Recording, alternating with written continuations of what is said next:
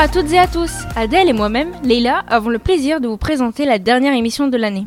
Avec en exclusivité un entretien entre un de nos journalistes, Léo, et Yves Grevet, l'auteur de C'était mon oncle, Métaux et U4.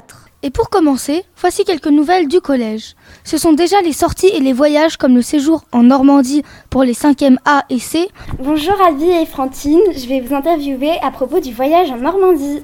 Pourquoi êtes-vous parti en Normandie? Pour suivre les traces de Guillaume le Conquérant. Quand le voyage a-t-il eu lieu et avec qui Il a eu lieu le lundi et mardi 21 et 22 mars avec euh, Monsieur Blanc, Madame Loger et euh, Madame euh, Massadé. Avez-vous apprécié le voyage? Pourquoi? J'ai apprécié le voyage car il y avait une bonne ambiance et on a visité plein de sites intéressants, touristiques. Et... Qu'est-ce que vous avez fait pendant le voyage? Vous avez visité quels monuments et autres? On a visité euh, la, la tapisserie de Bayeux, l'abbaye aux hommes. On avait visité aussi deux autres châteaux, le château de Falaise et le château euh, de Gaillard. Eh bien, merci les filles pour cette interview. Ou le séjour sportif en Auvergne pour les classes de 4e B et E.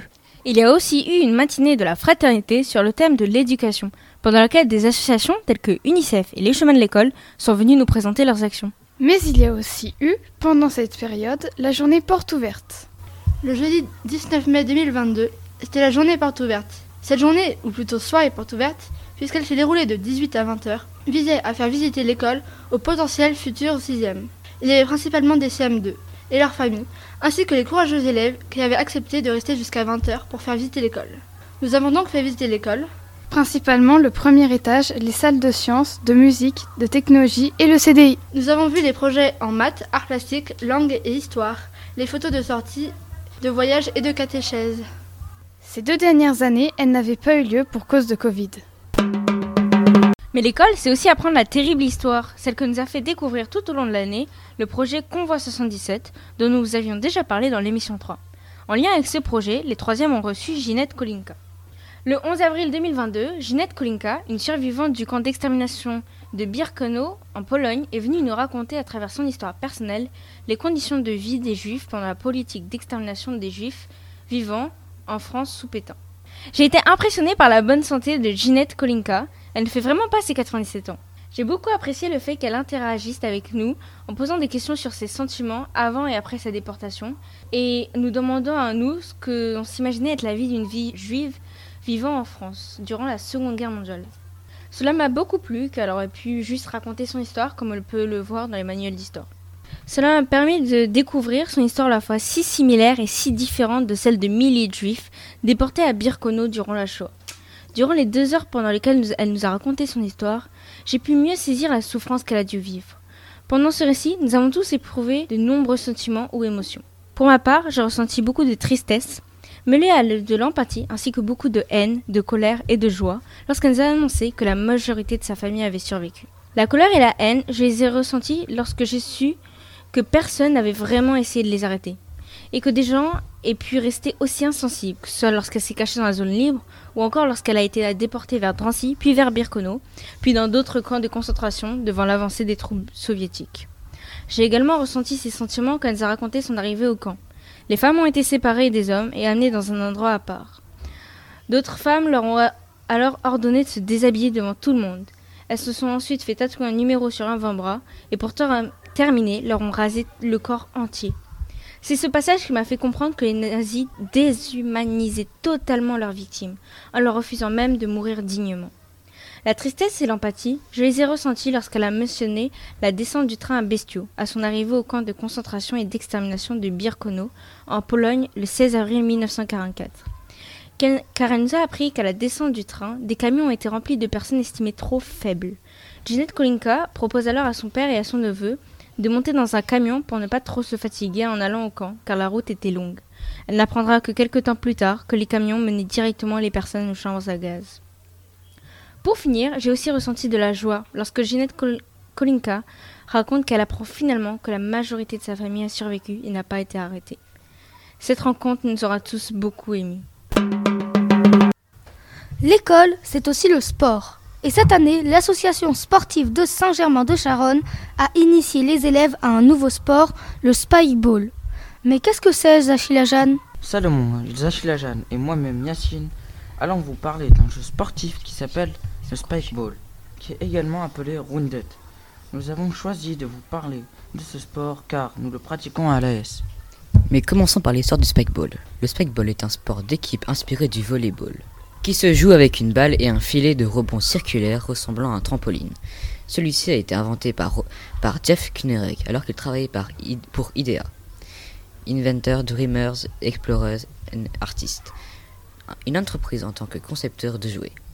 Après le modèle et le règlement établi, Jeff Knerek a présenté son invention à plusieurs fabricants. C'est donc en 1989 que Tommy Games a, acheté son idée. Cette compagnie japonaise, aussi connue sous le nom de Takara, a commercialisé ce jeu afin de le rendre célèbre. À ce moment, le Spikeball s'appelait Rounded. Celui-ci a cependant été popularisé par Chris Ronder à partir de 2008. Le jeu n'étant plus sur le marché depuis, depuis plusieurs années, n'ayant jamais été breveté et la marque de commerce étant expirée, Chris Ronder et son équipe ont, ont réclamé la marque et créé le Spikeball. Le sport est devenu populaire, entre autres grâce à sa simplicité, son accessibilité et sa facilité de transport en étant démontable. Le sport se joue partout, tant sur le gazon que sur le sable ou le gravier. Quelles sont les règles du jeu Les règles sont simples. Le, spikeball se joue en équipe de 2 contre 2. Les joueurs d'une même équipe sont côte à côte avant le service. Une fois la balle en jeu, les joueurs peuvent se déplacer tout autour du filet fixé à un cadre rond près du sol. Chaque équipe doit faire rebondir à son tour la balle sur ce trampoline, après 3 touches au maximum, comme au volet. Le jeu s'arrête lorsqu'une équipe atteint 21 points avec au moins 2 points d'écart. C'est un jeu très addictif. Je peux y passer des heures et des heures. En plus de cela, ce jeu est facile à transporter. Plus je progresse, plus j'aime jouer à ce jeu. Beaucoup plus ludique que le volleyball. C'est un jeu assez sportif et amusant. Nous le recommandons surtout aux personnes qui aiment les jeux sportifs, collectifs, amusants et qui adore les jeux faciles à jouer. Merci, de, votre, écoute. Maintenant, quittons le collège et investissons le monde du cinéma. Avec pour commencer un film que nous recommande vivement Lucille. Plongeons-nous dans le décor d'un Paris moderne et découvrons ensemble l'histoire d'Élise, 26 ans, danseuse classique à l'Opéra Garnier. En se préparant pour un important spectacle, Élise aperçoit son petit ami embrasser une autre danseuse. Déconcentrée, elle tombe pendant son solo et se fracture la cheville. Après de nombreuses radiographies et séances de kiné, le coup près tombe. Élise ne pourra plus jamais danser à l'opéra.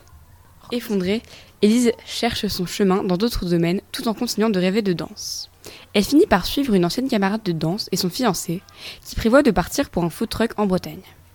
Ils arrivent devant un gîte qui accueille les artistes et font connaissance. Élise rencontre choristes, musiciens et bien d'autres avant de tomber sur la troupe d'Ofesh Sechter, un célèbre chorégraphe de danse moderne. En regardant leurs nombreuses répétitions, Élise ressent plus, que jamais le besoin de danser. Ofesh remarque son envie et l'invite à prendre part aux séances. Élise trouve un autre univers de danse. Elle, qui doit assurer une légèreté parfaite en classique, doit à présent rechercher et s'ancrer dans le sol. Notre héroïne se découvre une nouvelle passion pour la danse moderne contemporaine. Durant ce petit séjour, Élise oublie sa douleur et renaît.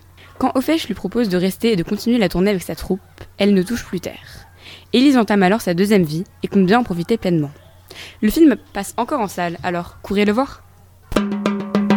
Ceux qui fréquentent le CDI ont sûrement remarqué une sélection de livres portant sur Molière affichés au CDI. Milo va nous expliquer pourquoi. Bonjour chers auditeurs. Je ne sais pas si vous en avez déjà entendu parler, mais cette année, en 2022, nous célébrons les 400 ans de naissance d'un artiste qui n'a jamais vieilli. Molière. Qui aurait cru à son époque qu'il soit aussi célèbre dans presque le monde entier 400 ans plus tard? Je ne vous répondrai pas pour le moment, mais en tout cas, pour célébrer ces 400 ans, des dizaines de pièces de théâtre vous sont proposées à la Comédie Française, au théâtre du Palais Royal ou encore au château de Versailles. Personnellement, j'en ai vu trois, dont la première est Tartuffe à la Comédie Française. Malheureusement, je ne l'avais pas lu avant d'y aller, mais j'ai quand même compris que le personnage principal est un individu mauvais et manipulateur qui se fait passer pour un religieux mais qui en fait n'est intéressé que par l'héritage d'une famille riche. On retrouve dans cette pièce les études de caractère telles que Molière aime à les peindre. Ensuite, je suis allée au château de Versailles pour voir le malade imaginaire. J'étais à l'Opéra Royal, un lieu particulièrement roman magnifique construit en 1770 par ordre de Louis XV. Dans cette pièce, on trouve un faux malade, sa femme qui attend sa mort, sa servante qui se fait passer pour un médecin.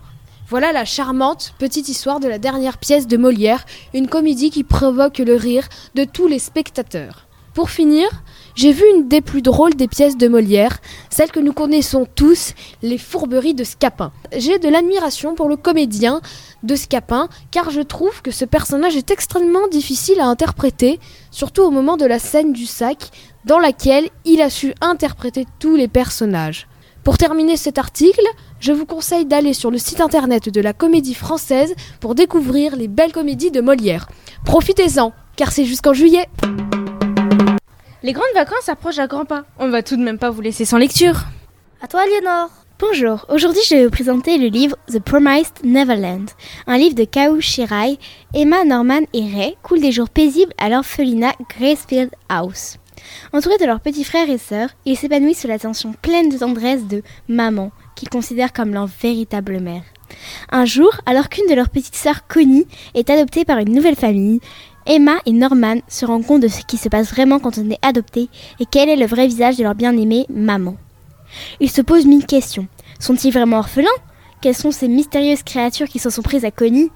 Ce livre existe aussi bien en roman, en manga et en animé.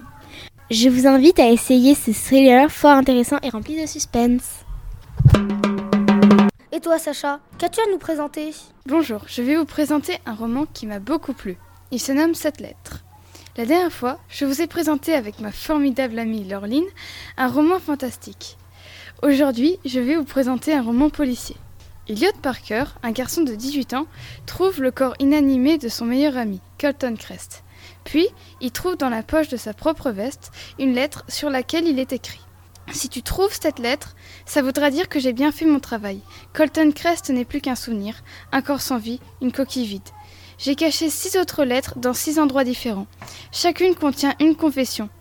À toi de les trouver. Dans la septième, tu sauras qui je suis. Prends ton temps, moi, je n'en manque pas. Elliot va se mettre à la recherche de ces lettres. Il va plonger dans un passé rassemblant des histoires de famille complexes et faire des liens entre différents éléments, menant à un criminel insoupçonné. L'autrice s'appelle Olivia Harvard. Elle vit en Australie et aime voyager. Il est disponible aux éditions Hachette et en format de poche et peut-être bientôt au CDI.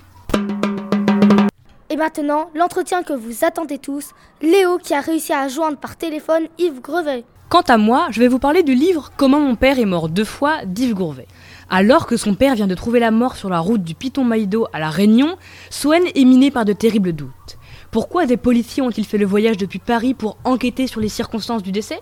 Pourquoi son père avait-il menti à tous sur l'existence de sa propre famille en métropole? Pour comprendre, Swen va suivre la seule piste dont il dispose, celle d'événements survenus quand son père vivait en Turquie 30 ans plus tôt. Lors de son enquête, aidé par des anciens camarades et la famille de son père, Swen a finalement pu percer le grand secret. Le secret très diplomatique et intrigant de son père que je vais vous laisser découvrir en lisant le livre disponible au CDI. L'auteur, Yves Grovet, a eu la gentillesse de répondre à mes questions. Voici en exclusivité son interview pour Sharon FM, une grande première pour notre web radio qui s'entretient avec un écrivain. Yves Grovet, bonjour, merci d'avoir accepté notre proposition d'interview. Échanger avec un auteur est une première pour Sharon FM, la radio de notre collège. J'ai beaucoup aimé votre roman, Comme mon père est mort deux fois, et j'ai souhaité y consacrer ma rubrique pour cette émission. Tout d'abord, où avez-vous trouvé l'inspiration pour écrire ce roman? En fait, j'ai vécu en Turquie pendant, pendant deux ans, et le parcours raconté par Yvon, le père, est assez proche de, de ce que j'ai vécu.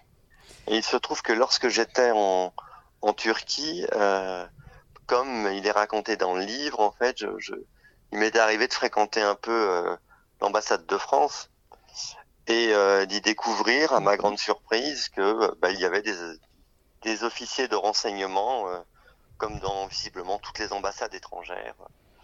Et euh, c'est là que m'est venue l'idée d'inventer d'inventer une, une histoire qui, qui oui. aurait pu m'arriver en me servant un peu du, du contexte géopolitique de l'époque, de la guerre froide, Mhm. des groupes, oui. euh, des groupes d'extrême gauche comme Action Directe et autres.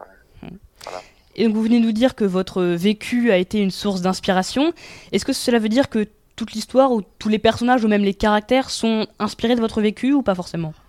Non, alors ce qui n'est pas du tout inspiré forcément, euh, c'est toute la partie euh, qui se passe sur l'île de la Réunion par exemple, parce que j'ai la chance de connaître un peu l'île de la Réunion, mais forcément, je n'y ai pas vécu comme Sohen. Voilà, ce qui, voilà. Là, on va retrouver des, des, choses qui sont qui sont vraiment proches de ce que j'ai pu vivre. C'est un peu l'ambiance que je décris dans Cara. Il y a des quelques personnages qui sont vrais, c'est-à-dire les, les, mes colocataires, par exemple. Euh, une certaine ambiance, euh, voilà, des, des, anecdotes, des choses que j'ai pu vivre. Mais après, c'est vraiment la toile de fond, forcément. Le mm. personnage d'Yvon est très différent de moi. Euh, et puis, euh, voilà, après, c'est un peu le propre d'un écrivain, c'est-à-dire on peut partir comme ça de d'une inspiration euh, assez précise, mais après, on, on s'en écarte. Voilà. Et comment avez-vous trouvé ce titre, Comment mon père est mort deux fois Et plus généralement, comment choisit-on le titre d'un roman? Le titre, c'est souvent très compliqué en fait à trouver. On, on, on pourrait penser que euh, parfois on a le titre avant de commencer. Et souvent le, le, le, titre, on le trouve vraiment à la fin, toute fin de, du livre. Parce que euh, trouver un titre, euh, ça peut être compliqué. D'abord, il faut donner un titre qui a priori n'existe pas. Donc, bah, il faut savoir se renouveler, hein, et renouveler les titres. Mm. Donc là, comme mon père est mort deux fois, oui, c'est c'est après de longues recherches, en fait, on pourrait dire, que j'ai eu cette idée, puisque ce, ça a à la fois un titre assez curieux, forcément, et puis quand, on lit le livre, on comprend que le père a dû renoncer à une première vie, donc il est mort, même si c'était la première fois que symboliquement. Et euh, mais est-ce que l'éditeur a un mot à dire sur, ce, sur le titre ou pas forcément? Ah si, si, si, l'éditeur est, est, très intéressé par le titre. Hein. Vous pouvez pas arriver à imposer un titre en fait. Euh, moi, la chance que j'ai, c'est que tous les titres que j'ai proposés ont fini par être euh, acceptés, mais, mais, mais, mais parfois c'est pas la première idée qui me vient. Parfois, euh, et ça peut se comprendre d'ailleurs, parce que parfois on a une idée de titre dans la tête, et puis euh, euh à la relecture, à la fin, quand quelqu'un d'autre lit le livre comprend pas très bien pourquoi euh, on est attaché à tel ou tel titre. Il y a, des titres qui marchent mieux que d'autres. Le, titre, c'est comme la couverture, hein, c'est vraiment la porte d'entrée dans le livre, ce qui fait que, que certains vont prendre le livre euh, dans un CDI pour le lire ou vont être attirés euh, pour l'acheter dans une dans une librairie. Donc, non, le, titre, c'est essentiel. Donc, ça, c'est souvent des discussions avec l'éditeur et bout du compte, euh, l'éditeur, oui, oui, peut compter beaucoup dans la décision. Et question plus générale, pourquoi avez-vous choisi ce métier d'écrivain et comment êtes-vous devenu auteur? En fait, j'écrivais quand j'étais quand j'étais adolescent déjà, j'avais des, des envies d'écrire. Alors peut-être pas, je ne m'imaginais sans doute pas écrivain professionnel un jour, mais euh, comme certains sont passionnés par la musique ou le dessin, moi c'était l'écriture, donc euh, j'écrivais et puis après assez naturellement quand on persiste euh, dans une passion au bout d'un moment on a envie de la partager avec d'autres. Donc bah, moi c'est ce qui s'est passé. Au bout d'un moment j'ai eu envie de, de tenter ma chance dans le milieu de l'édition et donc j'ai envoyé des manuscrits et puis euh, un jour ça a marché. Et euh, une question bonus si vous acceptez d'y répondre. Êtes-vous sur un nouveau projet de roman en ce moment?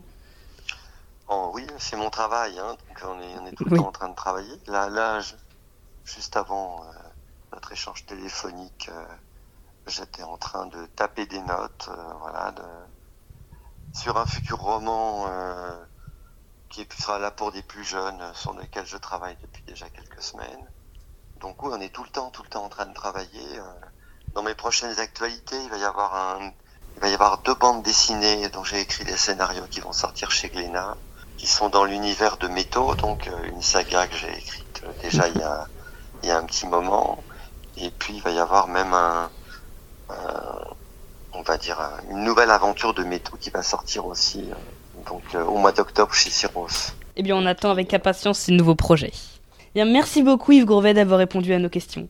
Mais je t'en prie Léo, et puis je vous souhaite à tous une, une bonne journée. Au revoir.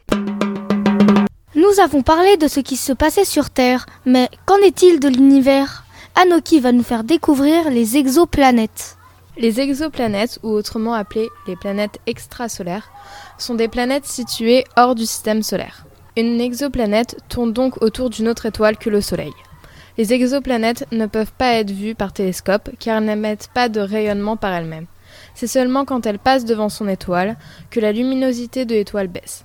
Alors pour savoir si une planète orbite autour d'une étoile et donc qu'elle soit une exoplanète, on peut utiliser la spectroscopie Doppler, qui consiste à observer la vitesse de l'étoile. Sa vitesse est constante, cela veut dire qu'elle est seule. Or quand sa vitesse varie un peu et de façon cyclique, c'est qu'une planète tourne autour d'elle. Cela donne des informations comme la durée d'une année sur cette planète, si elle est petite ou massive, et si son orbite est circulaire ou elliptique. L'autre méthode pour découvrir si une étoile a une planète orbitant autour d'elle est le transit planétaire. Elle consiste à observer la luminosité de l'étoile. Si l'étoile a une baisse momentanée de l'émission lumineuse, c'est qu'une planète est passée devant cette étoile. Et à intervalles réguliers, c'est que cette planète tourne autour de l'étoile. Ensuite, pour savoir de quoi sont composées ces exoplanètes, il faut calculer leur taille, leur diamètre et leur masse, ce qui permet de savoir si elles sont telluriques ou gazeuses. Certains astronomes examinent la couleur du spectre lumineux occulté par la planète quand elle passe devant l'étoile et en déduisent la composition chimique de l'atmosphère. Plusieurs exoplanètes peuvent être propices à la vie, car elles réunissent l'eau pour contenir la vie au commencement, les minéraux qui servent de nutriments et de l'énergie qui peut venir de l'étoile, comme les exoplanètes portant la lettre E dans le système stellaire Trappist 1. Les chances que la vie sur les exoplanètes orbitant autour d'une naine rouge dans la zone où l'eau est à l'état liquide se développe sont presque plus élevées que celles sur Terre, car les naines rouges vivent beaucoup plus longtemps que les étoiles, ce qui permettrait plus de temps à la vie pour se développer. Or, les exoplanètes orbitant autour d'une naine rouge, pour avoir de l'eau à l'état liquide, doivent tourner plus près de leur naine rouge, ce qui provoquerait un verrouillage gravitationnel. L'exoplanète arrêterait de tourner sur elle-même, ce qui empêcherait une alternance jour et nuit avec la face montrée à la naine rouge où il y aurait des vents violents constamment et où il ferait beaucoup trop chaud pour y vivre, et l'autre hémisphère où la température serait d'environ moins 20 degrés, mais la zone crépusculaire, la frontière entre le jour et la nuit, pourrait être une zone habitable car les températures y seraient entre 0 degrés et 20 degrés, même si cette zone correspond à seulement un cinquième de la planète. Revenons sur Terre avec un problème qui nous concerne tous, le réchauffement climatique. On écoute Salomon, Zassilajan et Yacine. Depuis quelque temps, l'Inde, ainsi que, que son pays voisin le Pakistan, subissent une lourde vague de chaleur. Dans la capitale indienne, la température avoisine les 40-45 degrés, depuis maintenant 4 mois, en atteignant des pics à 51 degrés.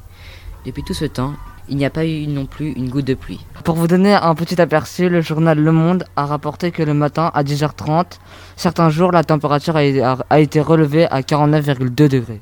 Mais quelles sont les conséquences majeures? Sur l'agriculture, au nord de l'Inde, la canicule a endommagé leur production de nourriture en asséchant les terrains et dont les cultures. De là, les agriculteurs auront également moins de, revenus, en sachant déjà qu'en général, lors de bonnes récoltes, ils gagnent environ 8000 roupies, l'équivalent de 90 euros. Sur la santé, les hommes, les femmes, les enfants, donc de maux d'estomac, de vomissements, de diarrhée, dû au manque d'hydratation et de nourriture correcte. Sur la nature, des glaciers ont fondu au Pakistan entraînant des dégâts. Il y a eu également d'importants feux de forêt. Malgré tout ça, ils ne se plaignent pas et ça semble malheureusement presque devenu une habitude pour eux car je cite il fait beaucoup plus chaud cette année, mais cela ne change rien pour nous. Nous n'avons nulle part d'autre où aller. Au village, il n'y a pas de travail.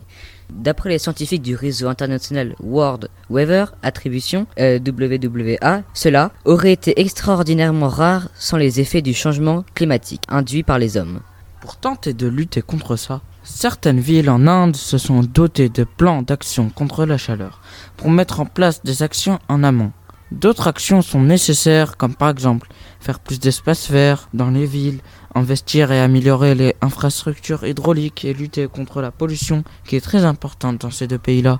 Mais tous ces efforts doivent être collectifs et pour tous les pays du monde, pas spécialement que ces deux-là. Plaisir de passer cette année avec vous et nous espérons tous vous retrouver aussi nombreux l'année prochaine, sauf pour les troisièmes pour qui c'est la dernière année. Ils auront encore l'occasion de se retrouver lors du bal de fin d'année. Tous vogueront vers d'autres horizons. Pour savoir ce qu'ils vivront sûrement l'année prochaine, nous avons retrouvé d'anciens membres de la web radio d'il y a deux ans. Elles sont venues nous parler de leur parcours. Quel souvenir avez-vous gardé de Saint-Germain-de-Charonne? Plein de bons souvenirs. hein. Ouais, franchement, moi j'ai que des bons souvenirs euh, de Saint-Germain-de-Charonne. On s'est fait plein d'amis, on a eu des voyages trop bien. Oui, c'est vrai. On a eu de la chance. c'est vrai qu'on a eu beaucoup de voyages. Puis même, euh, premiers souvenirs euh, de la sixième, les premières, amis, les premières vraies amitiés, Oui. euh, puis même euh, les cours et tout. euh. Même les premières sorties. Franchement, moi j'en ai que des bons souvenirs. Et en sortant de Saint-Germain-de-Charonne, vous êtes-vous senti préparé, bien préparé pour le lycée? Oui, moi je me suis sentie assez préparée. Enfin, les profs nous préparent assez bien au lycée. Mais, Ouais, euh, niveau difficulté, Ouais, voilà, c'est- ça, niveau difficulté. Ouais, on est, euh, on, on s'habitue vite. C'est vrai qu'il y a un changement de niveau quand même pour le collège et le lycée. Enfin, on le ressent un peu, mais on s'habitue très vite. Et on prend vraiment après euh, ses habitudes euh, du lycée. Ouais, mais moi après, je trouve que c'est pas comme la sixième, la seconde. Parce que quand on arrive en seconde, on se sent plus dans notre élément que quand on est en troisième. Parce qu'il y a moins d'écart d'âge avec les terminales et il y a plus des petits sixièmes de 11 ans. On est préparé. Enfin, c'est le moment en fait de quitter le collège pour aller dans un Ouais, autre voilà, établissement en fait. Ouais, c'est ça. On se sent bien préparé euh, au passage au lycée. Et justement, entre ces établissements, euh, pouvez-nous dire à nous, collégiens, quels sont les principaux changements entre le collège et le lycée? Euh, on est plus autonome. Ouais, beaucoup plus, beaucoup plus libre aussi. On a beaucoup plus de liberté. euh, Sur les vêtements, les sorties. Oui, c'est ça, on peut sortir quand on veut, euh, etc. Mais même l'autonomie aussi, les profs, ils sont pas tout le temps là derrière nous pour nous dire de faire notre travail. Ouais. C'est à nous aussi de nous organiser tout seuls. Ils vont pas nous dire, euh, bah là, vous faites ça et tout. C'est à nous de, de nous préparer. Oui, on se gère tout seul. Et moi, je trouve ça plutôt bien. Après, ça, Oui. ça fait du bien, en fait, d'être pris plus comme des adultes un peu. Très bien, merci beaucoup. Merci. à vous. Voilà, c'est la fin. Au revoir, à l'année prochaine.